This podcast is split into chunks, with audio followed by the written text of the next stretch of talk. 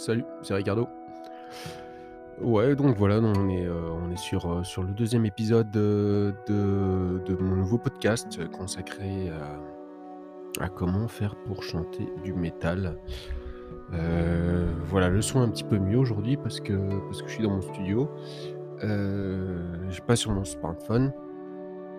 Alors vous allez noter, je vais faire beaucoup de fois euh, parce que je pense euh, ce que je suis en train de dire. C'est pas forcément facile de, parler dans un micro de façon, de façon continue. Donc, où est-ce qu'on en était arrivé? Euh, La dernière fois, euh, je, j'allais vous présenter euh, ce nouveau podcast et je disais que j'allais vous apprendre à à chanter du métal. Alors chanter du métal, ça veut dire quoi? Et beaucoup de monde va dire que voilà, c'est des cris, c'est euh, c'est euh, c'est n'importe quoi, c'est organisé de manière euh, débile, etc. Voilà. Euh, voilà, il y a certaines personnes qui, qui pensent ça, mais il y a beaucoup de monde aussi, je sais, parce que en France, ça commence à devenir une, institution. Peut-être pas cette année ni l'année qui a, qui a passé à cause de, de cette, cet événement qu'on appelle le Covid. Pas rentrer là-dedans, on s'en fout. Et euh, voilà. Donc, pour résumer la situation, euh, Ricardo Gomez était chanteur dans un groupe de death metal qui s'appelait Absurdity pendant 10 ans. Euh, ce groupe a fait genre euh, une tr- 300 concerts, a fait à peu près une, bonne dizaine de pays d'Europe et comme dit a fait pas mal de choses quoi. Euh, ce qui me permet, pas forcément légitime, mais euh, voilà un petit, un petit, euh, comment dire, disons que je connais un petit peu le sujet quoi.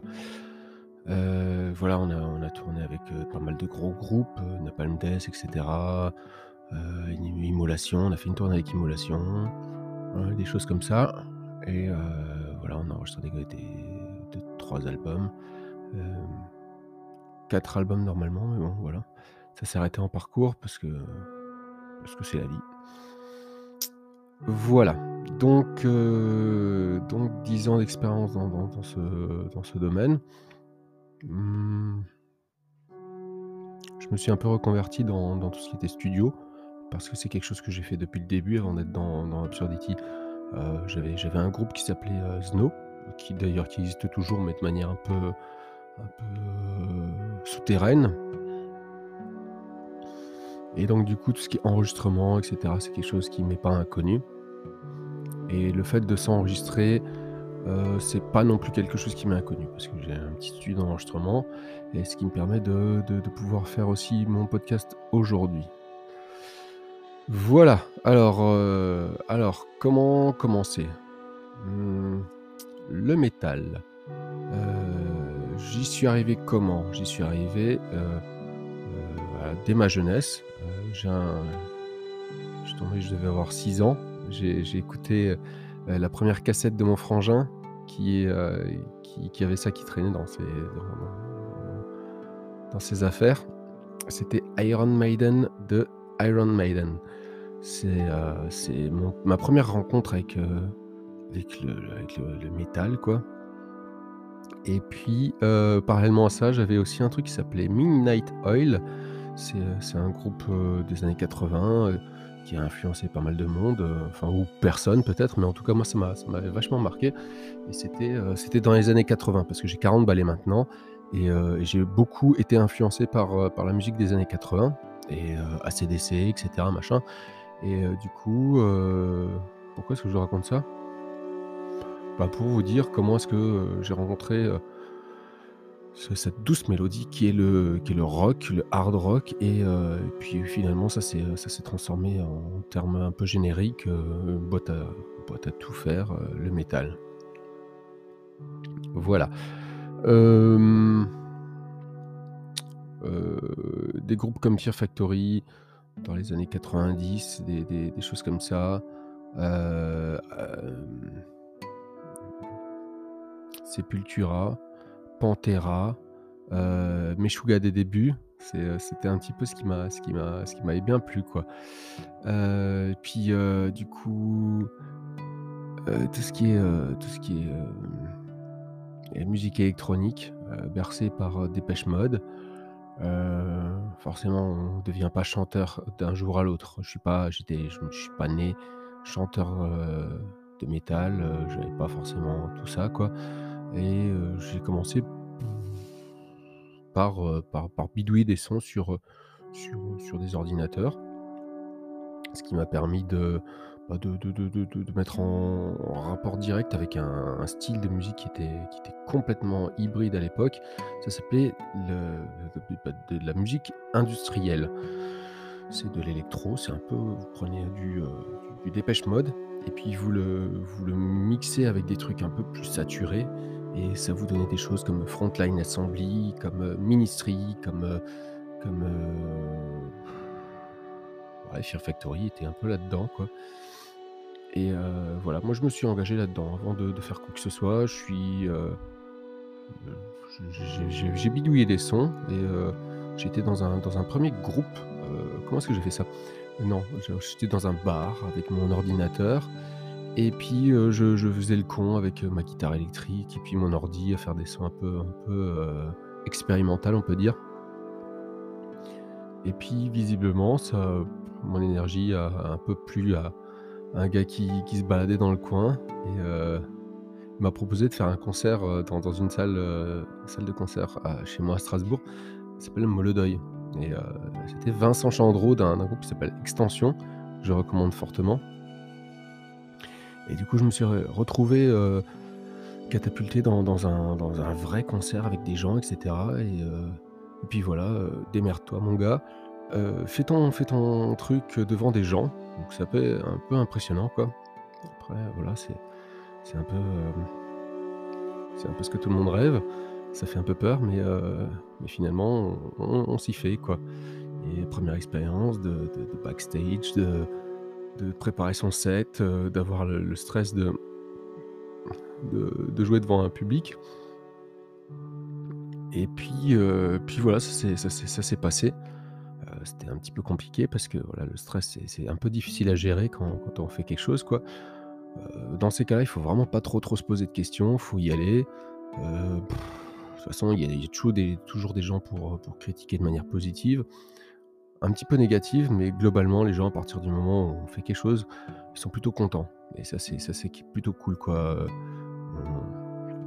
on pense souvent que les gens sont là pour vous juger et critiquer négativement, heu, alors que c'est p alors que c'est faux. Je pense que quelqu'un qui se déplace pour voir quelqu'un d'autre en train de faire quelque chose, bien ou mal, hein, il le fait, heu, puis, au pire, ça lui plaît pas, il va boire une bière j'ai jamais vu quelqu'un qui a balancé heu, une ah si, c'est peut-être une fois, une tomate à la à la gueule de quelqu'un, mais ça, c'était, c'était au Furifest à l'époque, c'était spécial. Je me souviens plus quel groupe, ah si c'était, si c'était Slipknot, il me semble. Je pense qu'il y avait un gars qui, qui était motivé, avait balancé un poulet, à la gueule au chanteur de Slipknot, mais c'était, c'était dans la période où ils étaient pas trop, trop aimés. Bon voilà, on s'en fout. Mais pour vous dire que globalement, heu quand on veut se lancer dans dans un je fais une petite parenthèse en fait, là, je vous raconte un peu ma vie parce que, bah, parce que c'est mon podcast, je fais ce que je veux et heu et j'ai pas j'ai envie de vous raconter un peu mon parcours et en en filigrane, c'est un peu vous expliquer que globalement, heu, hem, on a le pouvoir de faire ce qu'on veut dans la vie. J'en suis témoin parce que parce que j'ai je l'ai fait et puis j'ai envie de vous transmettre un petit peu ça. Pourquoi? Parce que ça, c'est important quand on veut aborder, heu, le chant métal. Il faut avoir ça en tête. C'est pas juste, tu gueules dans ton micro. Il faut avoir la mentalité de se produire sur scène et cetera. Enfin, c'est c'est c'est implicite. Ça fait déjà partie heu, de l'apprentissage. Donc heu, comme je disais donc je ferme la parenthèse, hein. Heu, c'est très important d'avoir la mentalité de ce que c'est qu'un concert, d'une représentation, d'un public, de la vision que le public a de la personne qui est en train de se représenter sur sur scène. Parce que sinon tu sinon tu pas tu ni un frontman parce que quand tu es un chanteur, tu es un frontman, ça c'est implicite. Et ouais, faut faut faut faut pas trop se poser de questions, il faut faut y aller, hein, quand tu quand tu as décidé d'être chanteur de de de jazz ou de de métal ou ou autre, heu, tu as des choses à dire, tu as des choses à donner, tu as envie de communiquer au monde, heu, donc donc il faut y aller, voilà et donc que où est-ce que j'en étais? Attends, je suis en train de me perdre dans mes idées. Mmh. Chanter métal, chanter, se représenter, ouais donc heu, donc j'étais, heu, devant devant mon premier concert et je me suis rendu compte que finalement les gens c'est c'est pas ton ennemi quoi. C'est, des gens qui qui viennent découvrir des nouvelles choses et puis, ils sont là pour, pour, pour voir des des choses qui se passent dans le monde quoi et puis ça s'est bien passé. Heu, c'était stressant, mais heu, mais globalement j'y ai quand même pris goût là, la scène, c'est une expérience qui est assez incroyable. Il y a des choses qui se passent au niveau de l'adrénaline. Je pense que ça doit être une histoire de d'accoutumance. Mais j'y ai pris goût, quoi et heu, alors, de mon premier concert, il y a un type qui était dans un groupe de justement de métal alchimique, enfin un peu truc un peu étrange et ce groupe c'était Naked Scarecrow. C'était vraiment mon premier groupe, hem non c'est pas vrai en fait. Parce qu'auparavant j'étais aussi dans ma cave avec, heu, avec pas mal de choses, des copains et tout, les les caves quoi, des des répètes, avec les copains et puis, et puis tu répètes avec, avec des guitaristes et cetera machin. Mais bon, ça c'était en parallèle, quoi. Et heu, ce type de il s'appelait Gilles, qui s'appelle toujours Gilles d'ailleurs, que je salue, heu, vraiment et ben, il m'a proposé de de faire des sons électroniques dans dans son groupe, donc de métal hachemique, heu, influencé, heu, Ministry, enfin des des choses, très, très industrielles, Devin Townsend, Strapping Lad, et puis, il m'a dit: «Bah écoute, tu tu viens, tu tu fais tes tes sons et nous derrière on fait du on fait on les guitares, et cetera, on va on va on va déco enfin on va s'amuser quoi». Ah, je bois du coca et hem et puis ce truc-là, c'était cool. On m'a invité dans un groupe où j'étais, a priori membre de ce groupe quoi. J'étais sampler et heu, puis, heu, j'étais précipité dans dans une espèce de mécanisme où, enfin tout d'un coup je commençais à faire des répétitions dans un local de répète. C'est assez incroyable.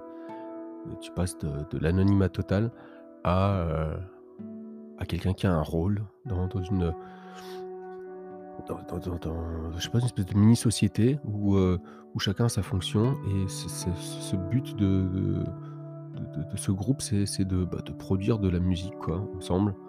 Partager des choses, heu, essayer de communiquer pour faire des, compos et puis c'est comme ça que je suis rentré dans le business de de la musique quoi et on a fait pas mal de concerts avec Naked Scarecrow quoi. On a fait pas mal de concerts en Molodeuil, on on a fait aussi des des concerts, heu heu, dans d'autres salles dont je ne me souviens plus. Mais heu, mais c'était c'était vraiment classe quoi. Et puis de fil en aiguille, tu rencontres d'autres groupes. Et puis, voilà. On va on va s'en arrêter là pour, pour cette fois-ci parce que parce que voilà, un quart d'heure de pour parler tout enfin dans le micro, c'est assez, heu, je pense que ça suffit pour cette fois-ci. Donc heu, je vous donne rendez-vous au prochain épisode pour les les téméraires et puis, heu, voilà, si vous avez aimé, bah, partagez ou partagez pas, en fait je m'en fous un petit peu mais voilà. Alors je vous dis à bientôt et puis je vous fais des gros schmutz en ASMR. Ciao, Ricardo.